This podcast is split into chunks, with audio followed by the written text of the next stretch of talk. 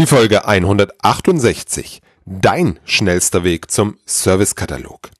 Mein Name ist Robert Sieber und ich lebe das, was ich dir hier predige. Hallo und herzlich willkommen. Ich erfülle heute einen sehr oft geäußerten Hörerinnenwunsch. Robert, sprich mal bitte mit einem deiner Kunden über das, was ihr gemeinsam getan und erreicht habt.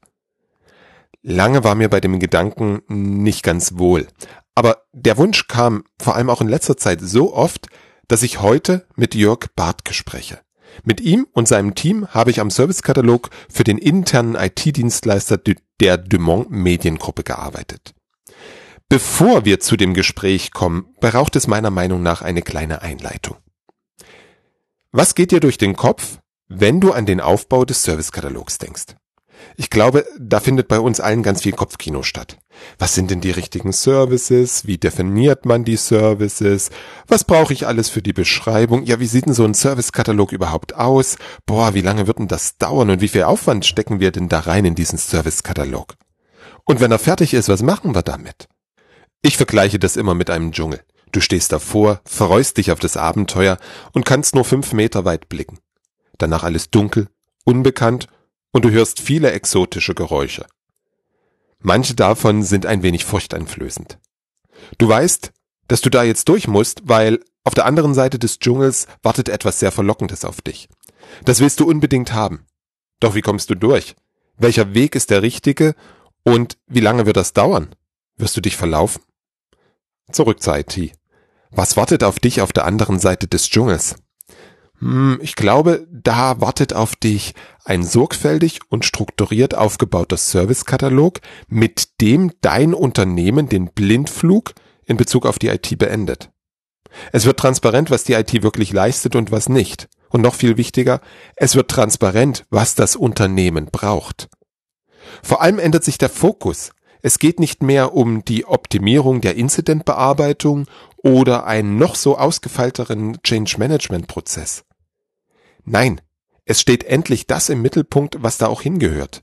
Die Erbringung der passgenauen und qualitativ besten Services, die dein Unternehmen braucht, um heute, morgen und übermorgen am Markt zu bestehen und zu wachsen. Was sich auch ändert, ist die Art und Weise, wie du die Services erbringst. Der Servicekatalog ist eine wichtige Grundlage für die Automatisierung. Dadurch erhalten deine Kollegen Schritt für Schritt den Freiraum, um an den wirklich wichtigen Projekten zu arbeiten. Und du musst nicht immer neue Mitarbeiter rekrutieren. Ich glaube, dass sich viele Menschen bewusst sind, dass der Aufbau eines Servicekatalogs ein notwendiger und wichtiger Schritt ist, um dieser sogenannte Partner auf Augenhöhe im Unternehmen zu werden. Wäre da nicht dieser große, schwarze Dschungel, durch den du durch musst? Genau dafür habe ich mit dem Service Katalog as a Service einen Service entwickelt, der dich sicher, schnell und zielgerichtet durch diesen Dschungel bringt. Ich habe alles, was es rund um das Thema Service Katalog gibt, auf ein absolutes Minimum reduzierst. Du baust also wirklich nur das auf, was unentbehrlich ist, damit du erfolgreich bist. Getreu dem Motto, Eat Your Own Dog Food ist dieser Service komplett standardisiert und folgt einem stringenten Fahrplan, den wir, wenn es notwendig ist, auch innerhalb von drei Wochen umsetzen können. Damit stelle ich eine wiederholbar erstklassige Qualität des Ergebnisses für dich sicher. Wir erarbeiten gemeinsam die Grundlagen und die wichtigsten Dokumente. Wir definieren und beschreiben gemeinsam deine individuellen Services. Du erlernst, dabei das notwendige Handwerkszeug, damit du von mir unabhängig bist und die Methode selbstständig beherrschst. Als wichtige Grundlage beziehen wir dein gesamtes Team mit ein und begeistern deine Kollegen von der Serviceorientierung. Wie bei all meinen Leistungen setze ich auch beim Servicekatalog as a Service auf die Befähigung und Begleitung. Du und deine Kollegen erlernen bei der gemeinsamen Arbeit, wie es geht und können dann selbstständig umsetzen und so den Servicekatalog am Leben erhalten. Ich begleite euch nach der ersten intensiven Zeit für einen Zeitraum von mindestens sechs Monate. Jetzt hast du eine Idee, was sich hinter dem Service verbirgt. Das brauchst du, um einige der Gesprächsteile besser zu verstehen. Denn auf dieser Basis, dem Servicekatalog as a Service, habe ich mit Jörg Bartke zusammengearbeitet.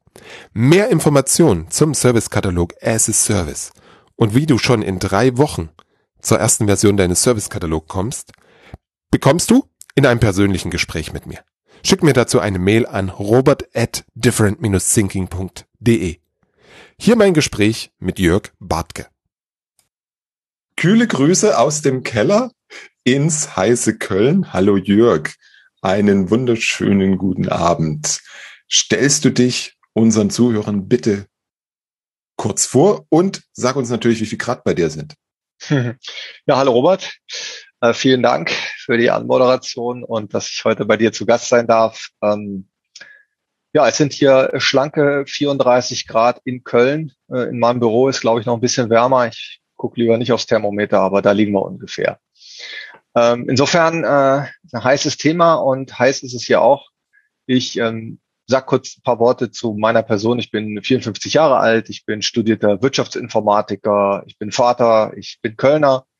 Äh, ich bin seit 1990 in der IT beschäftigt, habe dort so ziemlich alles durchlaufen, äh, was man da so machen kann, vom äh, Doppelboden bis zur Dachspitze. Ich bin heute als Enterprise-Architekt unterwegs und habe unter anderem auch, einer der Gründe, warum wir heute sprechen, die Verantwortung für das Service-Portfolio-Management geerbt ähm, ich könnte jetzt noch was dazu sagen, was ein Enterprise-Architekt so macht. Äh, soll ich noch zwei, drei ja, Worte dazu doch. verlieren?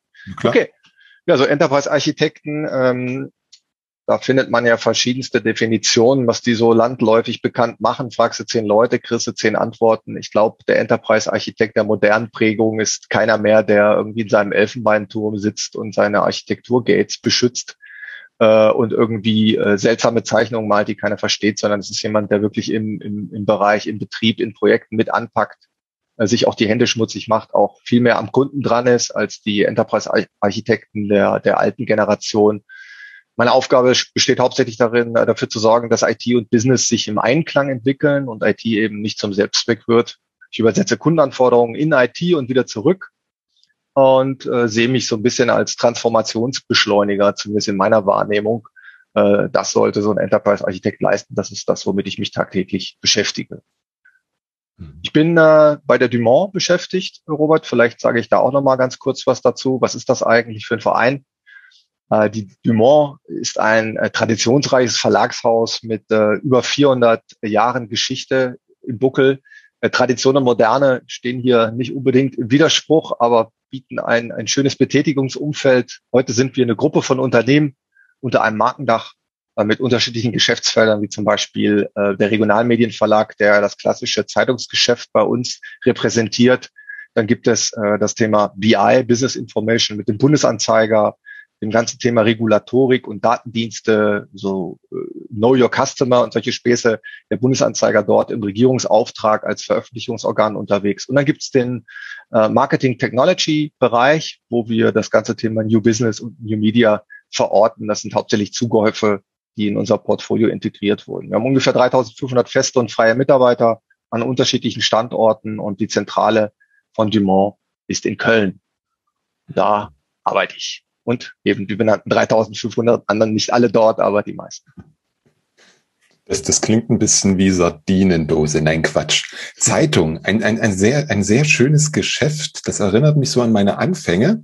Ich glaube, die Leidenschaft fürs Bloggen und das Ganze hat sich ganz früh bei mir entwickelt mit der Schülerzeitung. Dann habe ich hier vor Ort bei der Regionalzeitung etliche Praktikas gemacht und dann habe ich doch IT studiert.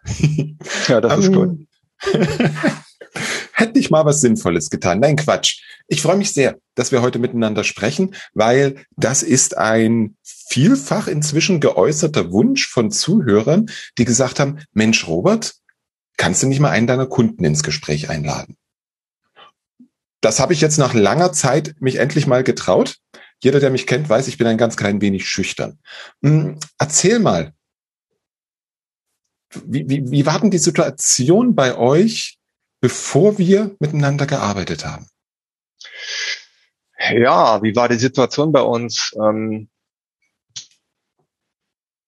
lass es mich mal, lass mich mal da anfangen. Ähm, was ist denn heute so grundsätzlich äh, von informationsverarbeitenden Berufen und Organisationen gefordert? Äh, die IT, die Welt befindet sich im Wandel, nicht erst seit gestern. Die äh, Digitalisierung hat nicht nur ihre Schatten vorausgeworfen, sondern wir stecken mittendrin.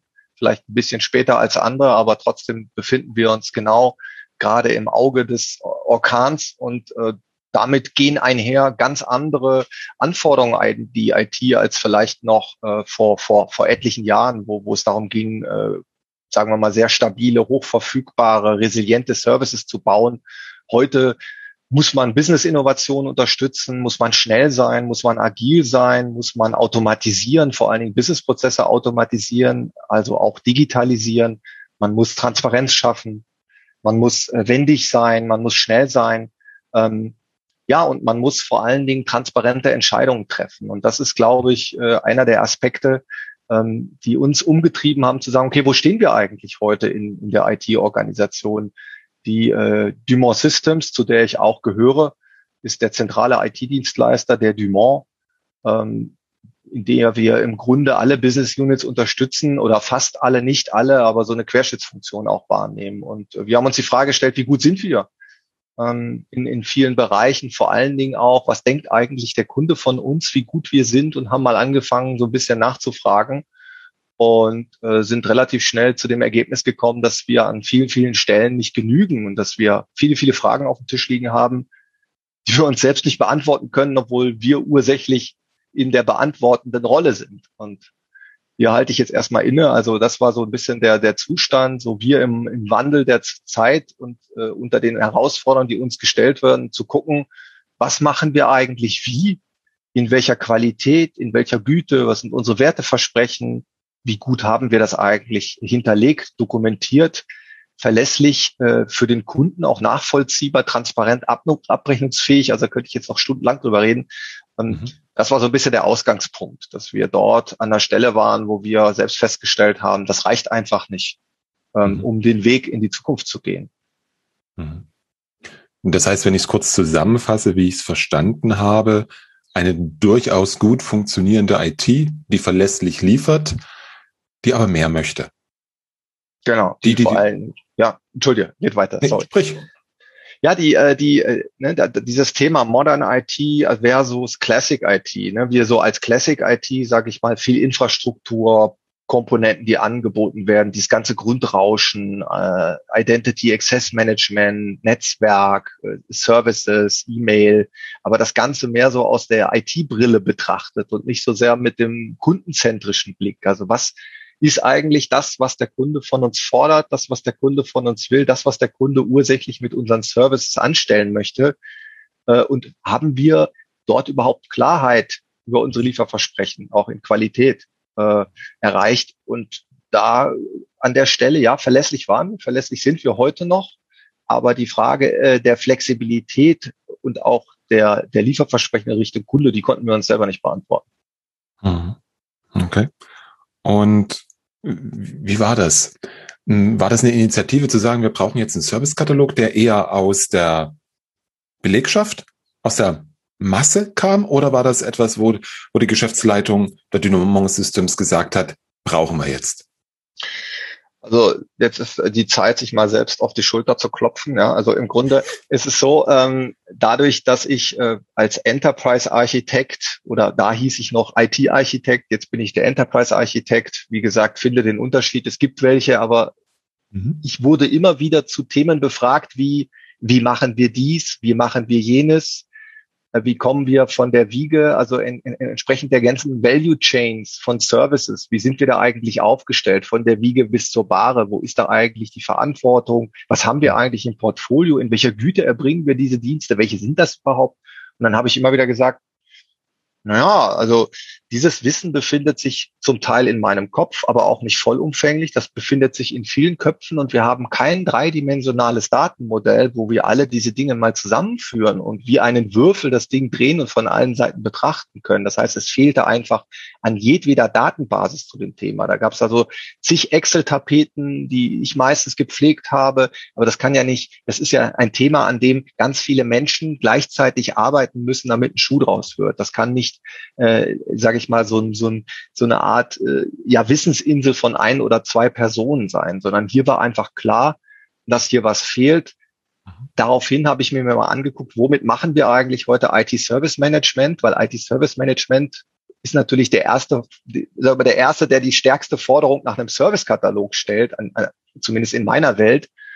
Und äh, unser Tool, das wir in dem Umfeld eingesetzt haben, das waren Microsoft-Produkte auf äh, im, im System Center Umfeld als IT Service Management Produkt war einfach äh, schwerfällig, äh, nicht mehr zeitgemäß, auch in, in, der Nutzung aus meiner Sicht nicht vernünftig genutzt, nicht sauber gepflegt mit einer äh, wirklich sehr fragwürdigen Datenbasis. Und äh, da brach dann dieses, äh, dieser, dieser Wunsch auf, auch zu sagen, dieses Produkt müssen wir ablösen. Aber das Produkt als Ablösung, äh, Robert, das will ich auch ganz klar sagen, das stand nicht im Vordergrund, sondern im Vordergrund stand wirklich auch dieser Gedanke, wo wir uns auch kennengelernt haben, zu sagen, wir reden über Serviceorientierung. Weil Serviceorientierung ist jetzt grundsätzlich erstmal was anderes. Ja, also das ist ja auch ein Mind Change, ein kultureller Wandel, der stattfindet in den Köpfen der Mitarbeiter. Ich will serviceorientiert arbeiten und das betrifft die ganze Organisation. Das Tool am Ende des Tages muss das mitgehen, aber es ist nur ein Teil von vielen. Also dieses Projekt stand schon am Anfang, Serviceorientierung und auch die Ablösung des IT-Service Management Tools. Und darauf basierten ganz viele Fragen. Wie arbeiten wir im Customer Service? Haben wir eigentlich CMDB? Wie stehen die Dinge in Beziehung zueinander? Haben wir Service Dependency Mappings? Haben wir überhaupt Rollen, die das Ganze tragen? Wer ist eigentlich für Service Portfolio zuständig? Da habe ich mich dann nicht schnell genug geduckt und habe es dann abbekommen ähm, und so weiter. Also all die Fragen, an denen man da entlang kommt, äh, standen im Raum und deshalb haben wir gesagt, okay, zu viele Fragen, zu wenig Antworten.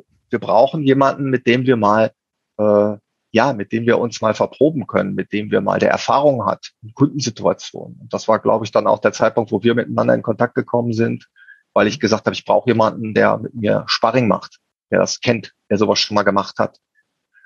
Ja, also das war der Ausgangspunkt für dann die, auch den Wunsch nach einem Servicekatalog. Okay. Hm, die Situation kennen, glaube ich, ganz viele unserer Zuhörer, dass die Organisation weiß, hey, wir, wir müssen mehr auf den Kunden achten. Wir wollen kundenzentrierter werden. Wir wollen uns um den Kunden kümmern. Wir wollen raus aus dieser Prozessmühle. Wir wollen raus aus der Abschottung. Jetzt gilt es dann in der Regel ja, das Management davon zu überzeugen. Ja. Ging das, ging das bei dir leicht oder, nee, ich, ich stelle die Frage anders. Wie hast du das geschafft? Naja, also es ist ja so.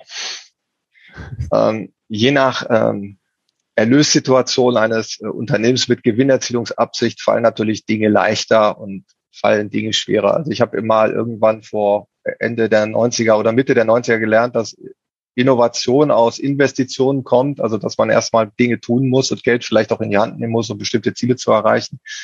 Ähm, wir sind in schwerem Fahrwasser, der gesamte Verlag war in schwerem Fahrwasser. Das heißt, grundsätzlich muss man alles, was man tut, was irgendwie Geld kostet, ob nun Dienstleistung oder man sich ein Asset kauft oder Lizenzen mietet, whatever, muss man gut argumentieren. Das heißt, hier war erstmal wichtig, den Finger in die Wunde zu legen. Wo sind wir eigentlich schlecht? Also warum, warum brauchen wir so viel Zeit, um Dinge umzusetzen?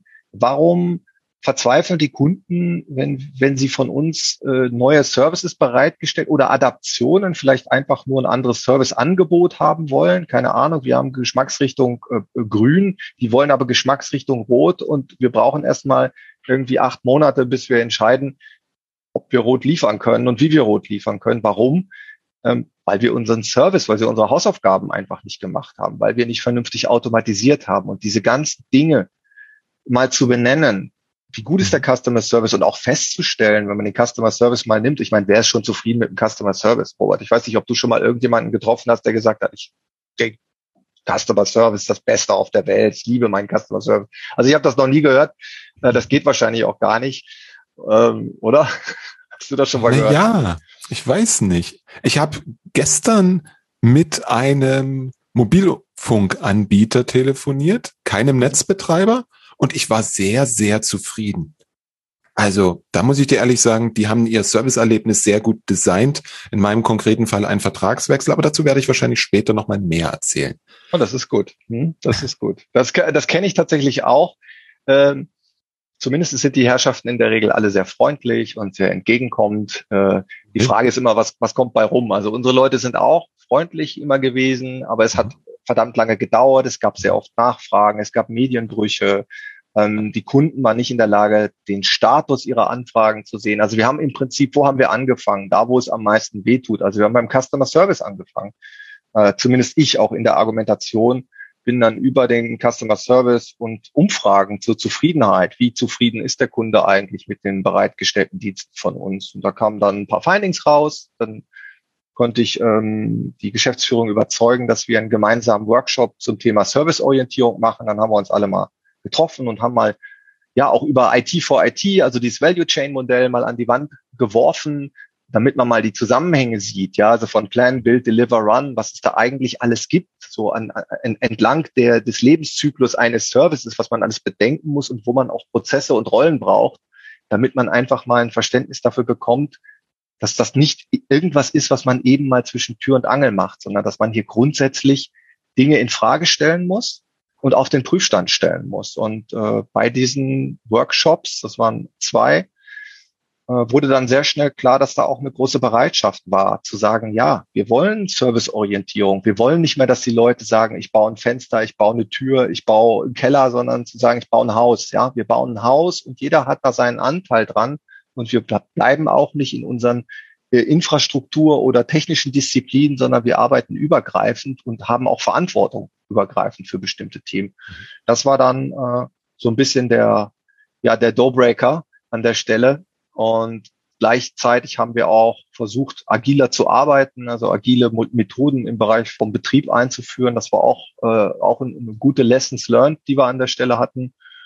Und ja, also lagen die Karten auf dem Tisch äh, und dann war es eigentlich doch einfacher als gedacht. Äh, sag ich mal, die Partner dazu für gewinnen, zu sagen, lass uns hier mal investieren. Wobei ich dazu noch sagen muss, also es ist schon ein harter Weg, ne? also äh, den man da geht. Äh, das war auch vorher klar. Ich wollte vor allen Dingen dafür sorgen, ähm, dass keine falschen Erwartungen geweckt werden. So nach dem Motto, ja, wir, wir schließen uns fünf Tage ein, dann haben wir einen Servicekatalog, haben alles runterdefiniert, haben eine Rolle definiert, haben eine Rasky-Matrix definiert, wo jeder dann weiß, was er zu tun hat. So ist es halt nicht. Ne?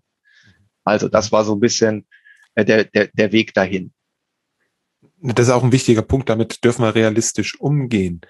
Das Ganze zu erarbeiten, zu sagen, das sind unsere Services, so präsentieren wir die den, den Kunden, so laufen dann hinten unsere ähm, Service Requests, unsere Value Streams, so machen wir Betrieb. Diese Rollen gibt es. Das ist das eine.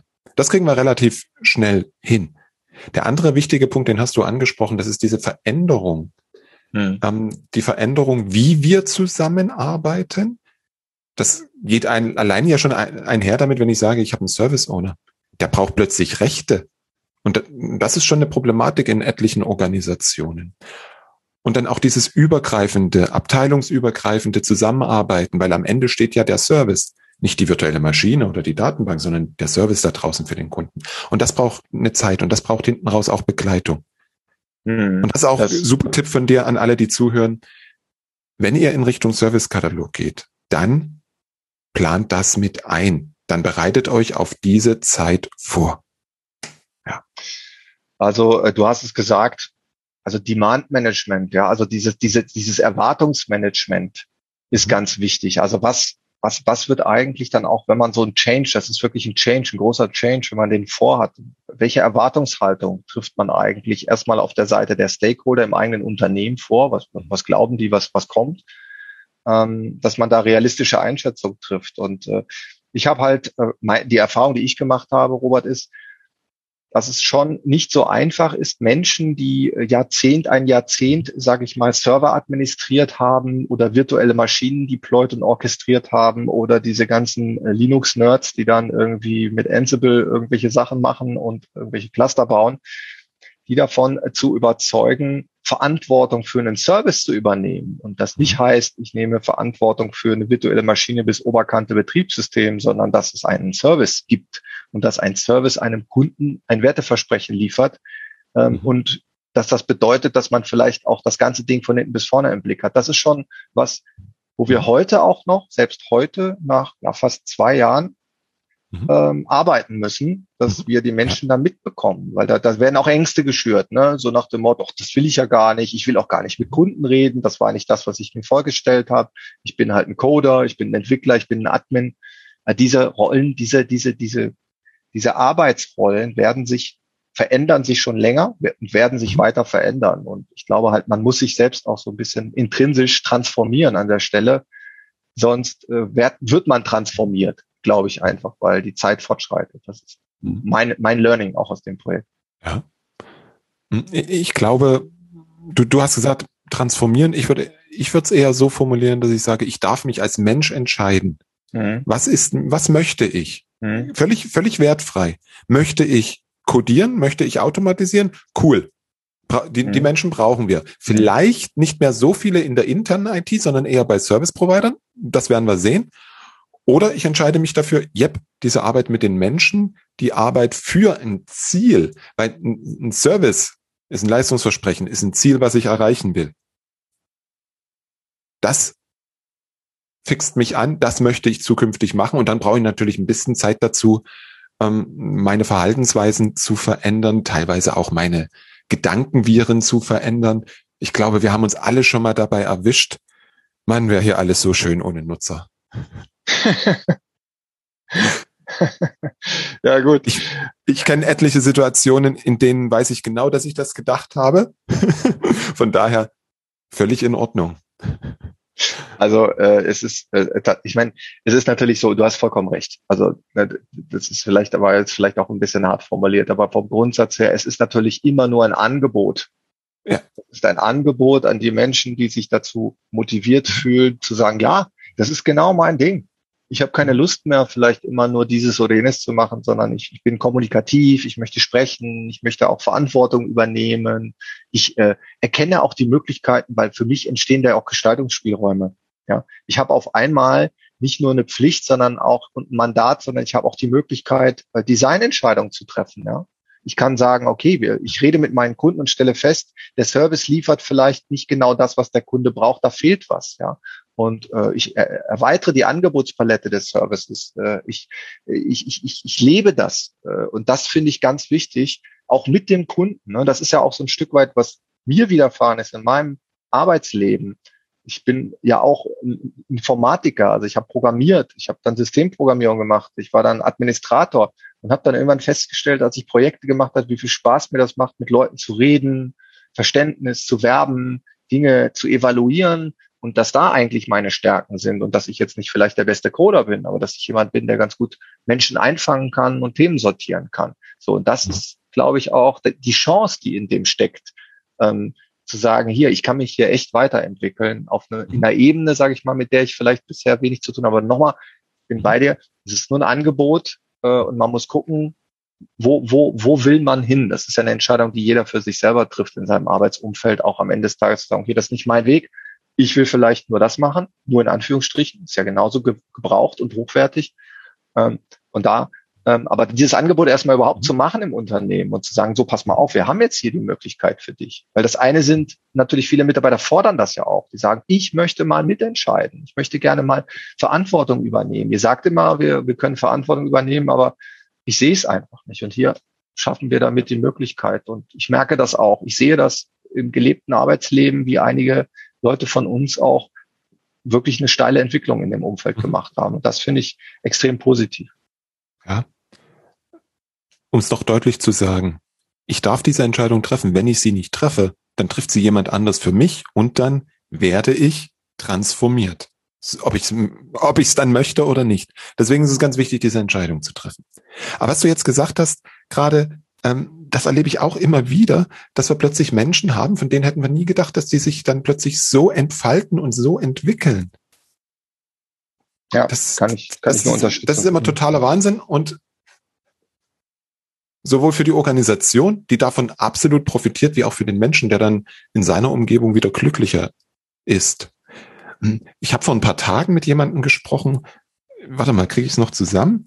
Also, wenn der Kunde versteht, was er für Leistungen bekommt, dann ist der Kunde zufrieden. Wenn der Kunde zufrieden ist und die Leistung wird gut erbracht, weil wir sie automatisieren und so weiter, dann ist der Mitarbeiter glücklich. Und wenn Kunde glücklich und Mitarbeiter glücklich, dann lacht auch der Profit.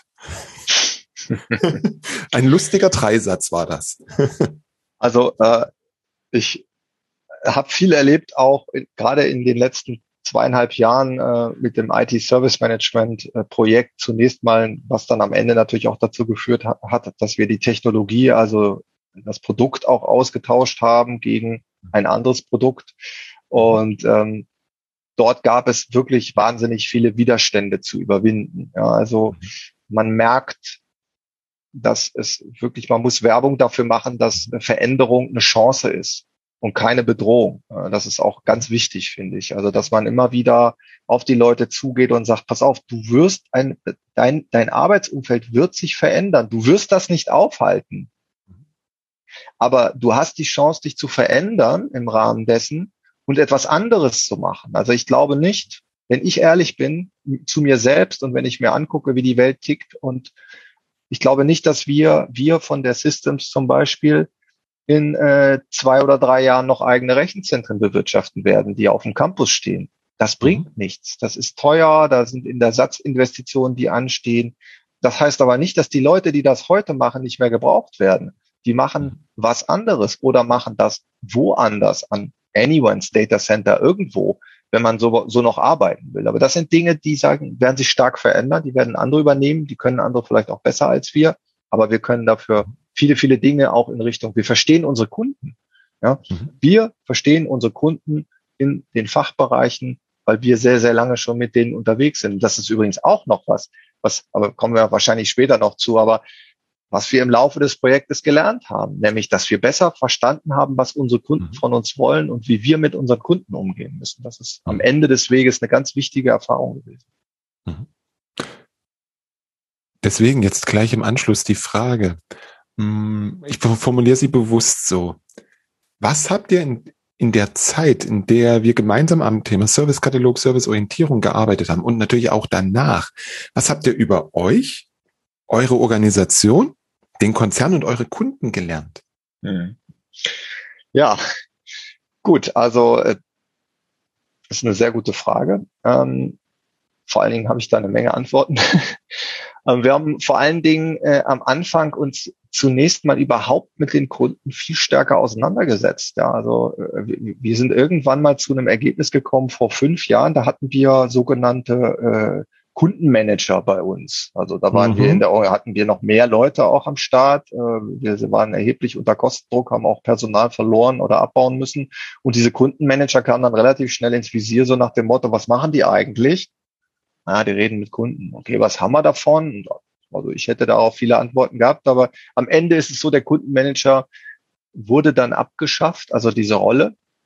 Mhm. Und dadurch haben wir den Griff an den Kunden verloren. Weil ich glaube, dass man kann ja über Kundenmanagement sagen, was man will, man muss es halt richtig machen. Ne? Wenn man mhm. Kundenmanager hat, die vielleicht nicht das machen, was ein Kundenmanager machen sollte, kann man das hinterfragen. Wenn sie das tun, was ich glaube, was ein Kundenmanager machen soll, sind sie unheimlich wertvoll. Ähm, ja, das war dann im Prinzip auch das, was das erste, das erste Finding war. Wir haben, wir haben festgestellt, Robert, wir waren viel zu technisch. Wir denken viel zu viel in Technik und zu wenig in Anforderungen oder Kundendemands. Ja, also für uns sind das alles, äh, der heißt ein Service, der heißt dann auch nur E-Mail. Ja, oder der heißt dann meinetwegen Arc-Plan und das ist dann irgendein Planungstool. Wenn ich dem Kunden sage, hier, du hast doch den Service Arc-Plan, dann, dann weiß er gar nicht, wovon ich spreche. Also da waren auch echte Sprachbarrieren. Wir haben den Kunden einfach nicht verstanden, Robert. Also das, mhm. das, das äh, haben wir rausgefunden, dass das so ist. Mhm. Da erinnere ich mich an den, ich glaube, es war sogar der erste Workshop, als wir darüber geredet haben, wie ist die Ist-Situation und so. Und da habt ihr erzählt, ja, wir haben vor Zeit den Kundenmanager abgeschafft. Und ich glaube, meine Reaktion war irgendwie so, ah ja, na dann können ja. wir den ja gleich wieder einführen. Genau, stimmt. Da, du, so also das, so ungefähr war es. Ja, das war ja eh äh, sehr lustig. Also ich erinnere mich an die, äh, an die ersten Workshops mit dir. Äh, jeder, der hier zuhört und sich mit dir sozusagen einlässt, wird ähnliches erleben. Du bist halt auch ein, und nein, das ist, das ist absolut positiv. Du bist halt wirklich auch ein unbequemer Gesprächspartner, weil du legst den Finger in die Wunde. Ja.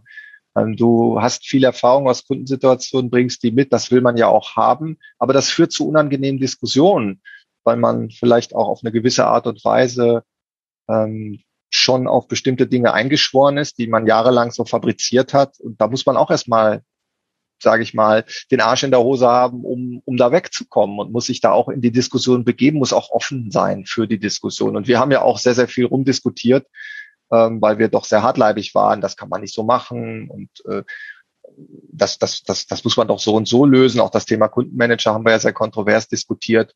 Ähm, mit dem Service Manager, mit der Rolle Service Owner führen wir das ja so ein Stück weit wieder ein, ja, weil der mhm. Service Owner mit dem Kunden spricht. Also wir planen momentan, das kann ich nachher nochmal berichten, so dieses, so, so, so eine Zwei, Zweierspitze, Product Owner, Service Owner, der eine mehr auf Kundenseite, der andere mehr in der IT verortet und die beiden zusammen machen sozusagen das ganze Ding.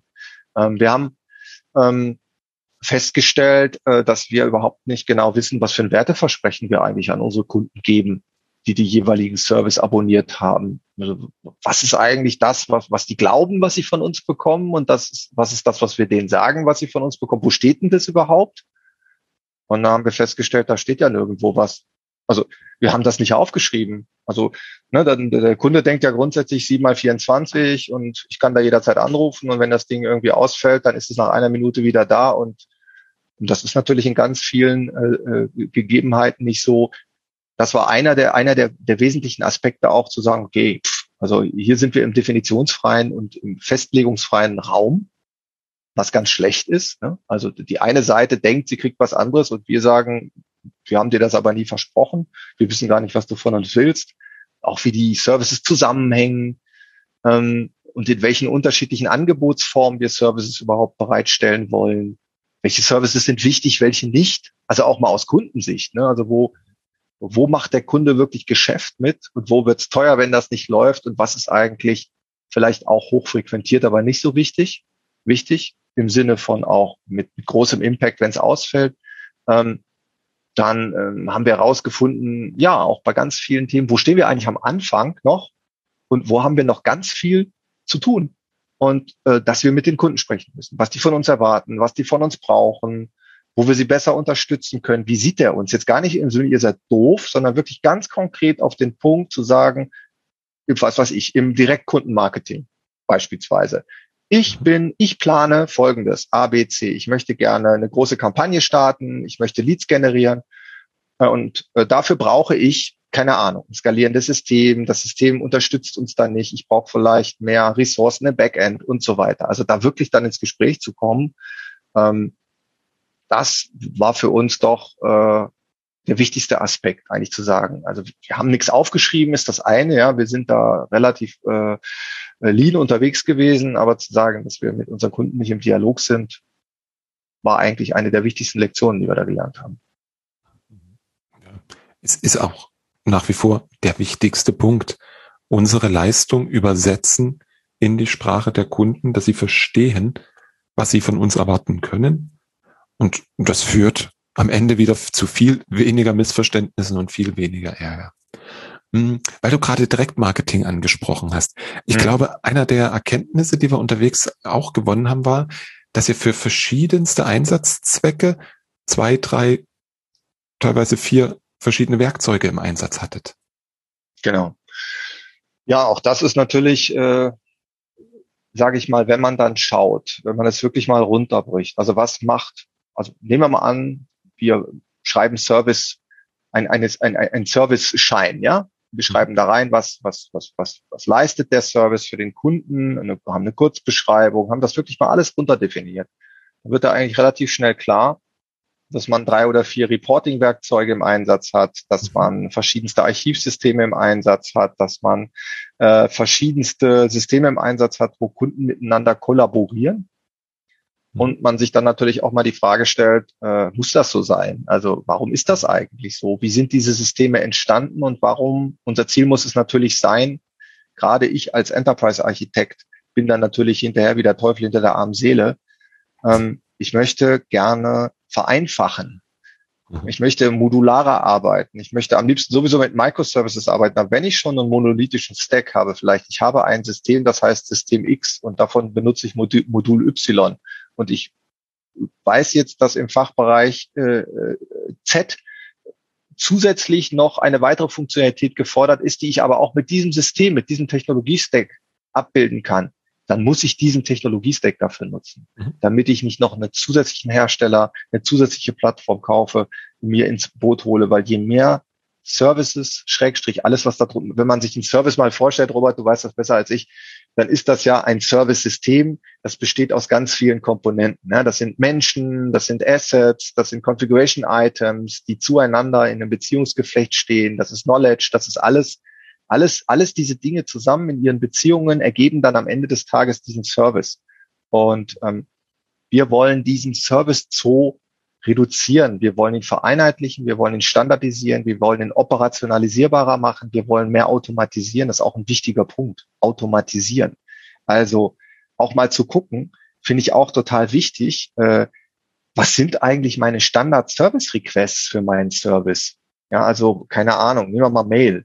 Was, was ist denn da so im Standard eigentlich drin? Was, was der Kunde, was kann der Kunde denn da machen? Ah, der kann sagen wir mal, standardmäßig kann der seine Mailbox erweitern, der kann meinetwegen sagen, ich will ein Online-Postfach haben oder nicht, der will dieses, der will jenes.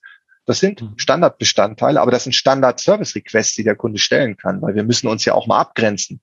Was ist denn eigentlich nicht erlaubt? Wenn der jetzt sagt, ich möchte alle meine E-Mails in meinen privaten Gmail-Account haben äh, und das möchte ich gern bis morgen haben, dann sagen wir, haben wir jetzt das zumindest mal so runterdefiniert und zu sagen, okay, darüber kann man reden, aber das ist kein Standard von uns. Das ist kein Service Request, den du einfach so über ein Portal abkippen kannst, sondern dazu musst du mit uns ins Gespräch kommen. Das ist keine Leistung, die wir erbringen.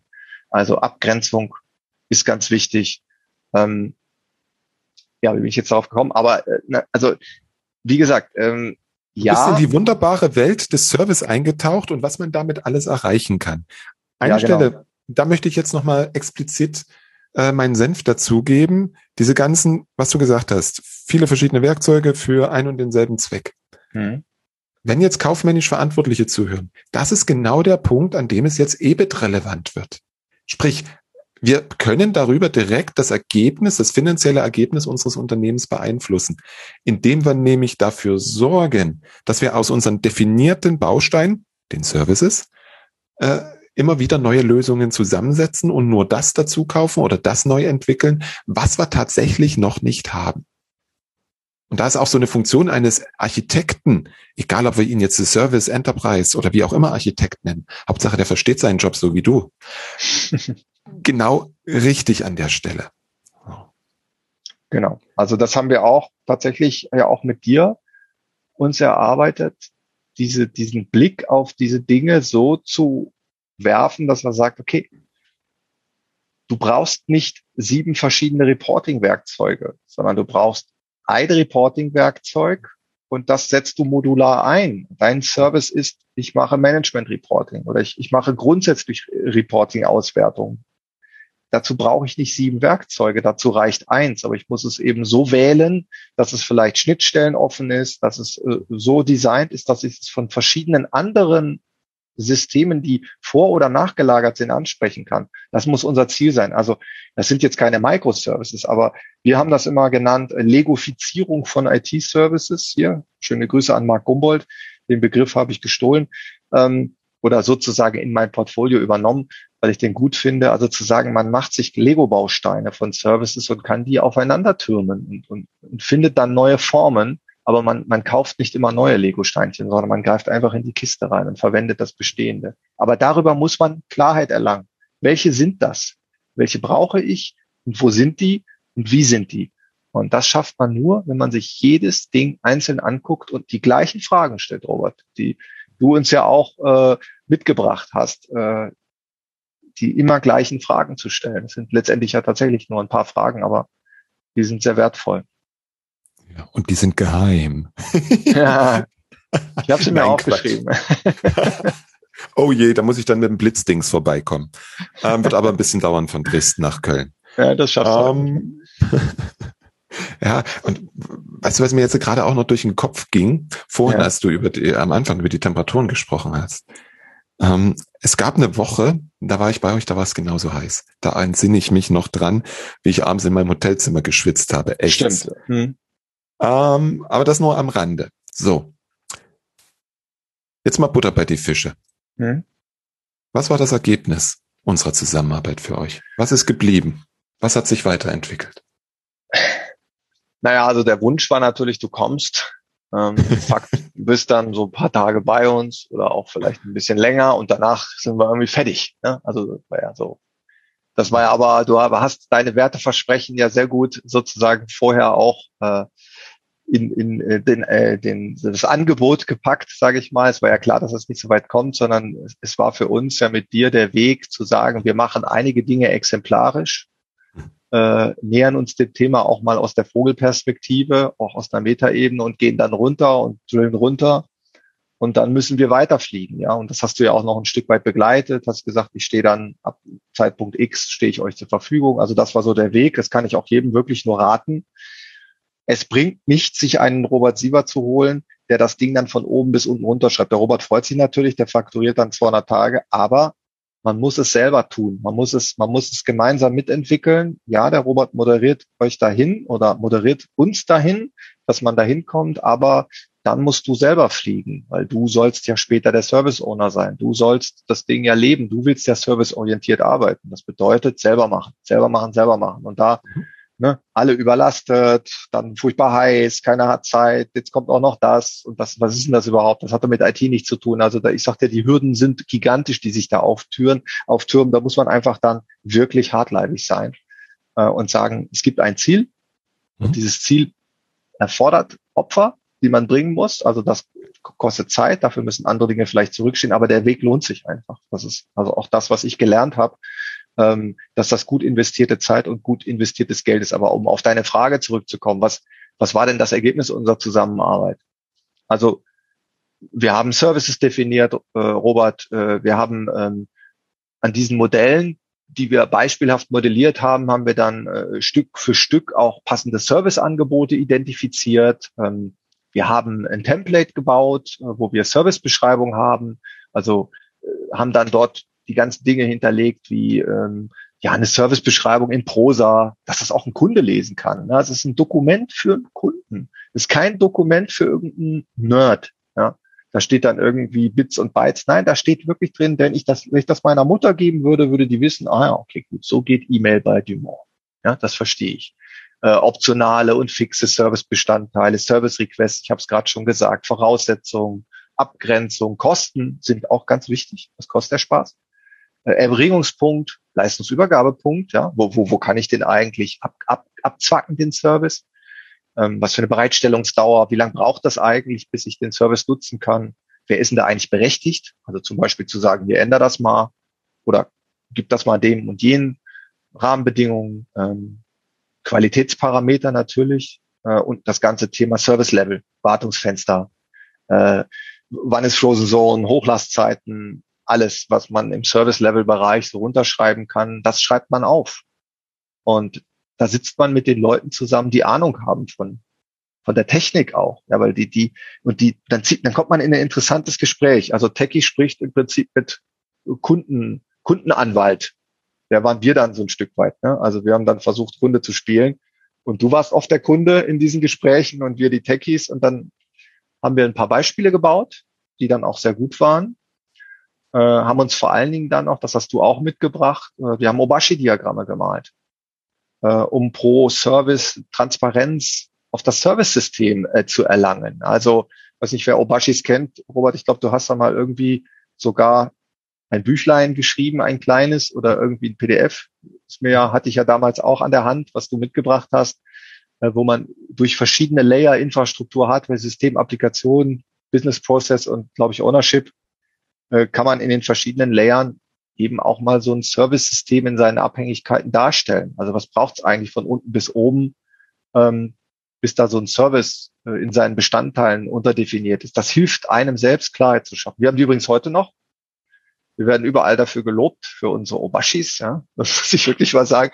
Du wirst es nicht glauben, aber dass sowas, bitte entschuldige, Simples, ist ja eigentlich relativ simpel. Ja. Ähm, dass sowas Simples äh, so hilfreich sein kann, sich selber im Kopf Klarheit zu schaffen über bestimmte Zusammenhänge, finde ich schon erstaunlich. Also mhm. hat sich auch bei uns gehalten und wird auch weiter gepflegt. Ähm, wir haben äh, die Rolle eines Service Owners beschrieben, Robert, du weißt mhm. es. Ähm, wir haben den Service Owner, da warst du zwar nicht mehr bei uns, aber wir haben ihn mittlerweile implementiert. Das heißt, das Thema wird gelebt. Und das ist ja genau die, die gute Nachricht. Der Berater ist nicht mehr da und es geht trotzdem weiter. Entschuldige, dass ich unterbrochen habe. Nee, es ist genau der Punkt. Also so muss es ja sein. Ne? Aber äh, ja. also was du ja, was du geschafft hast, also ne, wir, wir reden ja darüber, ähm, was war das Ergebnis unserer Zusammenarbeit. Also du hast die, die mit dir zusammengearbeitet hat, und maßgeblich war ich das ja, der Martin, Martin Steinhäuser, ein sehr geschätzter Kollege von mir und andere. Du hast es geschafft, äh, bestimmte Denkmuster bei uns äh, mhm. zu aktivieren. Ja, also ich erlebe mich heute oft in Diskussionen und denke mir, dann, du redest schon wieder Robert, ja. Also, dass ich dann irgendwie die, diese Fragen stelle und dass ich sage, ey, sorry, aber wie heißt denn der Service und was macht denn dieser Service und, und wer will den denn und habt da schon mit dem gesprochen und wann liefern wir den und wie liefern wir, wo kann der den denn spüren und, und überhaupt, wer soll denn dafür zuständig sein, wo ist der denn ne? und, und sagt mir doch mal, das ist echt der Wahnsinn, aber diese Diskussion führen wir immer noch, weil das wird immer noch leider, mhm. da arbeiten wir dran, als Bürde empfunden. So nach dem Motto, das kommt jetzt noch on top. Ja, das muss mhm. ich jetzt auch, jetzt bin ich auch noch Service Owner. Auch ein ganz wichtiger Punkt, hätte ich fast vergessen, fällt mir jetzt wieder ein, ist, ähm, dass wir, als wir den Service-Katalog da bin ich doch mit so einer Excel-Tapete, habe ich, bin ich doch auf dich zugeflogen, ne? irgendwie mit 295 Zeilen und hier Service A, B und C. Das waren aber im Grunde genau. haptische Dinge. Das waren Produkte, Software, alles, Stacks, Plattformen. Und ähm, dann hatte ich am Anfang totale Panik, dass ich jetzt irgendwie hunderte von Services beschreiben muss und da hunderte von Service-Ownern finden muss. Ja? Also du wirst jetzt wahrscheinlich lachen, aber wir haben heute, ich glaube, 25 oder knapp 30 mhm. Services definiert. Das ist schon ganz schön viel, aber wir haben einfach das Netz viel weiter gespannt und gesagt, was macht der denn da eigentlich am Ende damit? Ja, ah, der will Direktkundenvertrieb machen, der will, äh, der will, der will irgendwie Zeitungsproduktion machen, der will eine Blatt, Blattplanung oder der will, der will Redakteurstätigkeiten durchführen. Mhm. Wenn man das mit der, mit dem großen Visier betrachtet, werden, reduziert sich die Anzahl der Services dramatisch. Und auch mhm. Das Thema der Wiederverwendbarkeit, also dass man das im Kopf hat. Wann ist ein Service eigentlich ein Service? Ja, also für mich, ich habe gelernt, wenn er irgendwo wiederverwendet wird, also wenn ein Bestandteil eines Services nur in diesem Service und ich sehe den dann als, ich sage, das ist aber auch ein Service hier, also keine Ahnung, äh, das ist auch ein Teil von dem Service, aber der wird an anderer Stelle nicht wiederverwendet, dann gehört der zu diesem Service und dann biete ich den auch nicht separat an, weil das macht ja gar keinen Sinn.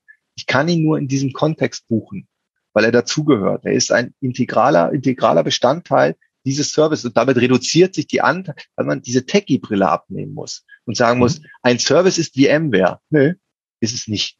Es ist einfach kein Service. Und die verschiedenen Hypervisoren da aufzuzählen und da jedes Mal einen Service zu machen, wenn man fünf von denen am Start hat, nee, das ist es nicht. Und ich glaube, wenn man diesen, diese Kurve mal genommen hat, und ich habe sehr, sehr lange gebraucht, um die zu nehmen, das muss ich wirklich sagen, weil ich bin auch sehr technikverliebt, dann wird es leichter. Mhm. Ähm, ja, und das Thema Serviceorientierung haben wir natürlich äh, mit, mitgenommen. Also auch, dass, dass wir jetzt wirklich über diese technologischen Elfenbeintürme hinweg arbeiten. Also ein Infrastrukturmann, ein Netzwerker und ein Customer Service und ein Application-Typ, die reden heute einfach direkt miteinander in crossfunktionalen Wertschöpfungsteams. Ähm, das haben wir auch geschafft. Ähm, und wir haben vor allen Dingen mal über Rollen gesprochen. Also nicht nur auf unserer Seite, auch auf Seiten der Kunden. Also was braucht's denn da eigentlich, um vernünftig miteinander zu arbeiten? Ne? Wir haben dann mit dir ja so eine, so eine Matrix erstellt. Ich kannte bis dahin nur Raki, das hieß dann dann Raski, äh, wo dann im Prinzip ja auch äh, so dieses, dieses, dieses Support-Thema noch drin aufläuft in dieser Matrix und haben dann unsere Rollen, die wir sehen, von Service Owner über Change Manager, Service Portfolio Manager mal dahingeschrieben haben, guckt, wer ist denn eigentlich wofür zuständig? Wer muss informiert werden? Wer ist accountable? Und so weiter das hilft auch nochmal Klarheit zu, zu schaffen. Also ganz wichtig. Wer, welche Rollen gibt es? Wie stehen die zueinander im Verhältnis? Und wer entscheidet eigentlich was? Das war auch noch was, was wir so noch nicht voll, ich will jetzt hier nicht, äh, nicht äh, anfangen, mich mit, mit irgendwelchen Federn zu schmücken. Da sind wir noch nicht so weit, mhm.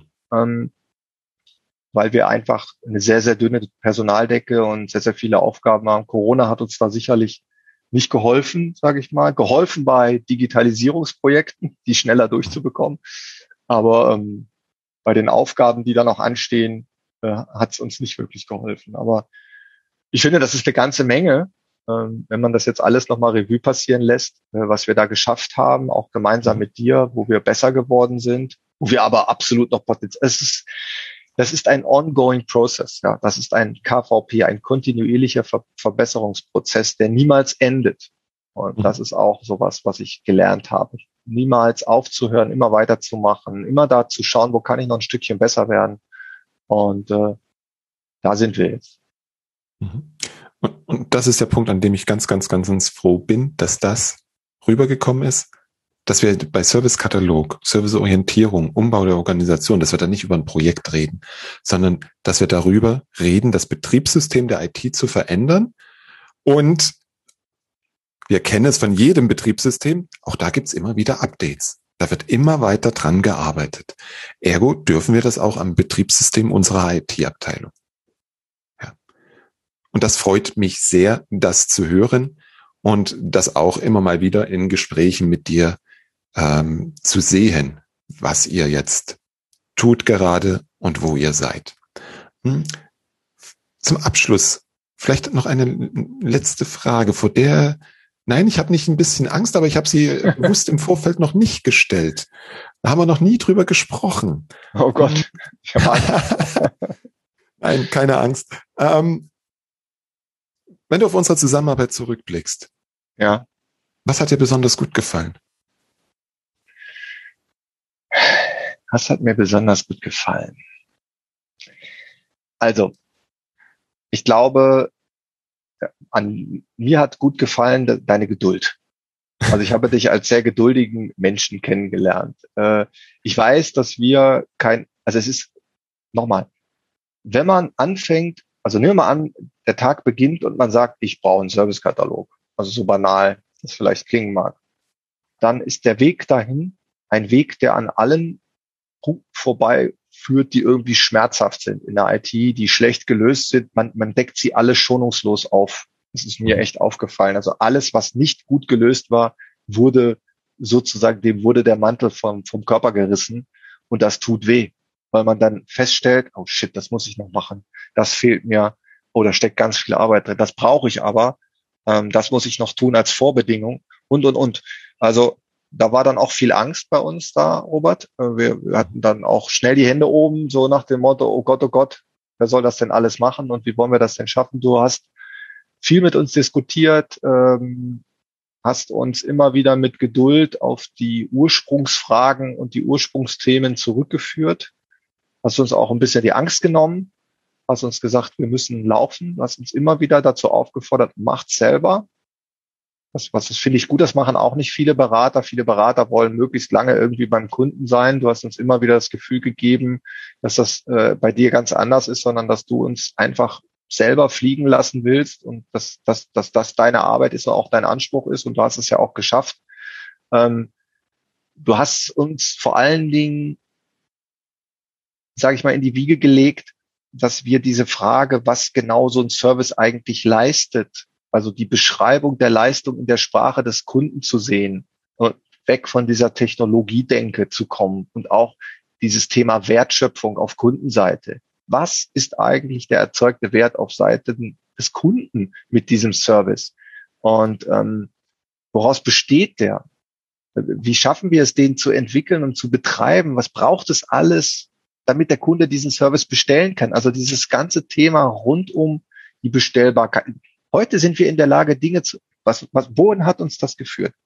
Die Möglichkeit zu automatisieren auch, besser zu automatisieren, weil wir die Dinge besser kennen. Wir kennen die Servicebestandteile. Ähm, wir, wir, wir gehen jetzt in Richtung, wir wollen die Kosten, seltsames Kostenmodell im äh, Unternehmen, das, das ist nicht schön, sagen wir es mal so. Ähm, es ist schwierig, äh, sich da zu benchmarken. Das ist das nächste Thema, wo wir rangehen, damit wir bessere Preise auch darstellbar sagen können, das kostet dich genau so und so viel. Wenn du hier 17.000 Mailboxen hast bei uns, äh, dann musst du das und jedes bezahlen und nicht irgendeinen Umlageschlüssel da, sondern wirklich Pay per Use. Das ist, das, da wollen wir hin. Das ist aber gar nicht so einfach, sage ich mal, wenn man aus einer bestimmten Historie kommt. Aber nochmal, was hat mir besonders gut an der Zusammenarbeit gefallen, ist diese, dieses, dieses, äh, dass du uns dazu befähigt hast, selbst diese Dinge für uns äh, umzusetzen, dass du in den Diskussionen mit uns so hartleibig warst und so viel Geduld gehabt hast, immer wieder den, den Finger in die richtige Richtung zu, zu zeigen. Ähm, das fand ich wirklich sehr, sehr gut. Ich bin ein recht ungeduldiger Mensch, muss ich sagen. Ich hatte dann manchmal das Gefühl, es ging mir nicht schnell genug, aber du hast am Ende recht behalten. Ähm, da bin ich zu hyperaktiv gewesen, auch an vielen Stellen und äh, ja, Geduld. Hier braucht es einfach Geduld, hier braucht es Beharrlichkeit, hier braucht es die Fähigkeit, äh, ja auch Widerstände in den Köpfen anderer, die vielleicht aus der Historie kommen, gemeinsam zu überwinden. Und das hast du super gemacht. Vielleicht dir ein Kompliment machen. Danke dir. Du siehst ja an der Kamera, also jetzt bin ich quasi knallrot. Und meine Kinder dürfen diese Aufzeichnung nie hören. Geduld. Der, der, der große, ah, da, du bist schon sehr geduldig. Also. Äh, es kommt immer drauf an. Das ist, das ist wohl wahr. Sehr schön. Ähm, und jetzt, jetzt natürlich die, die, die Frage in die andere Richtung. Was war scheiße? Was war scheiße? Scheiße war. Jetzt kriegen wir einen explizit weg. Dass wir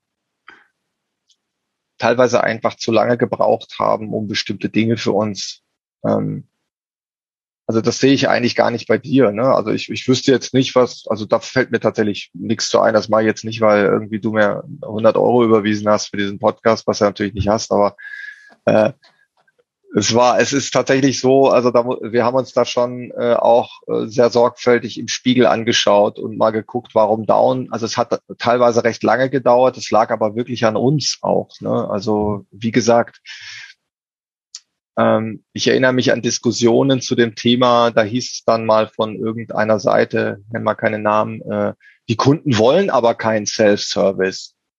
Aha. Sag ich, welche Kunden genau sagen das denn? Ja, alle. Okay, kannst du mir mal zwei nennen? Ich rufe die mal an und frage da mal nach, woran das liegt. Nee, nee.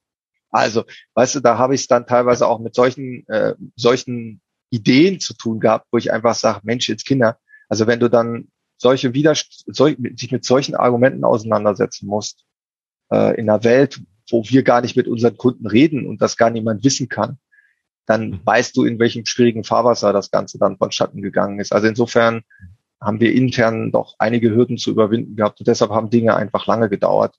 Ähm, das Ganze hätte ich mir echt ein bisschen schneller gewünscht, aber das kann ich dir beileibe nicht ankreiden. Insofern ähm, fällt mir da nichts ein. Also in deine Richtung muss ich ehrlich sagen. Das ist, das ist ja der Punkt, den, der in unserem Gespräch ja immer wieder gerade, gerade durchgeschienen hat. Die Veränderung in der Organisation, die Veränderung von Denkweisen, von Handlungsweisen bei jedem einzelnen Menschen. Das ist das, was, was einher mitgeht und was halt teilweise auch dazu führt, dass es unterwegs ab und zu mal etwas schleppend wird. Ja, das erzählt keiner gern, aber dem ist definitiv so. Und dazu ist ja bei euch noch gekommen das Thema, was, was, was wir quasi fast in jedem, äh, in jedem Pro, in, in jeder Zusammenarbeit haben, ja, wie ist denn das jetzt mit dem Tool? Weil du hast vorhin gesagt, Servicekataloge, Servicearchitektur, CMDB, Automatisierung, bla bla bla. Schreit alles irgendwann nach Tool. Und zwar mhm. eigentlich schon relativ zeitig. Genau. Das heißt, ich habe das nächste Veränder hab die nächste Veränderung, das nächste Veränderungsprojekt mit an der Backe, was dann auch um die Ecke kommt. Ja, das ist leider so. Allerdings, wir arbeiten am Betriebssystem. Das ist der Wechsel von OS 2 mhm. zu Windows 10. Ist so. Kann ich dir nur recht geben. Genau das ist nämlich der Punkt. Weißt du, die Veränderung ist doch so erheblich an ganz vielen Stellen. Die ist teilweise wirklich, äh, ja, ich will nicht sagen disruptiv, aber eruptiv an einigen Stellen. Da fühlen sich manche schnell ausgehebelt oder nicht mitgenommen das Tool dann auch noch auszuwechseln, was wir ja auch gemacht haben, hat uns natürlich da auch noch mal ein Stück weit vielleicht negativ für die Karten gespielt, weil es ein sehr großer Aufwand war. Selbst die Toolauswahl war schon sehr, sehr schwierig. Ähm, auf welches Pferd setzt man da äh, am Ende des Tages? Äh, Glaube ich, ist es ja auch ein Tool geworden. Du warst ja auch nicht so 100 Prozent überzeugt davon, dass das für uns die richtige Lösung ist. Ich kann mich da auch noch sehr gut dran erinnern. Mhm. Ähm, einige Dinge, die du gesagt haben, haben sich durchaus bewahrheitet. Andere haben wir, glaube ich, jetzt ganz gut im Griff. Mir war es wichtig, dass wir ein Tool haben, äh, was sich erweitern lässt, weil ich glaube, dass die Zukunft von uns im Bereich von Prozessautomatisierung und Digitalisierung von Unternehmensprozessen liegt. Damit haben wir das richtige Tool am Start. Das ITSM war eher so eine Art Katalysator und Door-Opener für dieses Tool. Und das tun wir jetzt gerade. Das heißt, wir machen viel im Bereich Automatisierung, Serviceangebote schaffen, die, wo Kunden praktisch einfach mit zwei Klicks, wo früher irgendwie äh, angerufen, E-Mails geschrieben, Rückfragen gestellt, Medienbrüche waren. Diese Früchte, das ist so low-hanging fruits an der Stelle, die müssen wir jetzt ernten, automatisieren, automatisieren, automatisieren. Und dann ist dieser Satz, wie die Kunden wollen kein Self-Service oder wollen immer anrufen, ist absoluter Bullshit. Weil was der Kunde will, ist, er will guten Service und er will nicht warten. Wenn der da auf den Knopf drückt und hat dann eine Mailbox in der richtigen Größe, anstatt dass er 17 Mal anruft und fragt, ist das jetzt fertig und keine Rückmeldung bekommt, dann ist das ein Quantensprung für IT-Service Management. Und das ist das, worauf wir weiterhin arbeiten. Mhm. Das Schöne ist, wenn wir die zwei Sachen miteinander kombinieren, haben wir vieles, was dann im Tool umgesetzt wird, auf dem Reißbrett schon mal fertig und wir müssen es nur noch in Technik gießen. Das heißt, der ganze, nennen wir sie jetzt mal Ramp-up-Phase, die ganzen Service-Requests ins Portal bringen und so etwas, das geht natürlich wesentlich schneller von der Hand. Von daher lässt sich das immer wunderbar miteinander verbinden.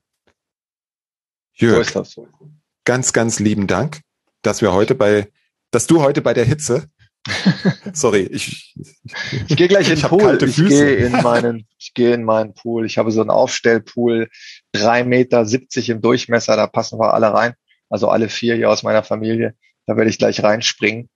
Äh, und äh, ist nur ein Aufstellpool. Also ja, nicht, dass einer denkt, ich bin hier, habe mir da irgendwie so, ein, so eine Marmorhöhle gebaut. Nein, nein, ist nur ein Aufstellpool.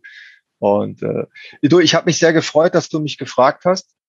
Ähm, das ist äh, für mich auch äh, eine Auszeichnung. Ich habe mich sehr darüber gefreut, äh, dass du mich ausgewählt hast und äh, ja, bedanke mich bei dir für das nette Gespräch.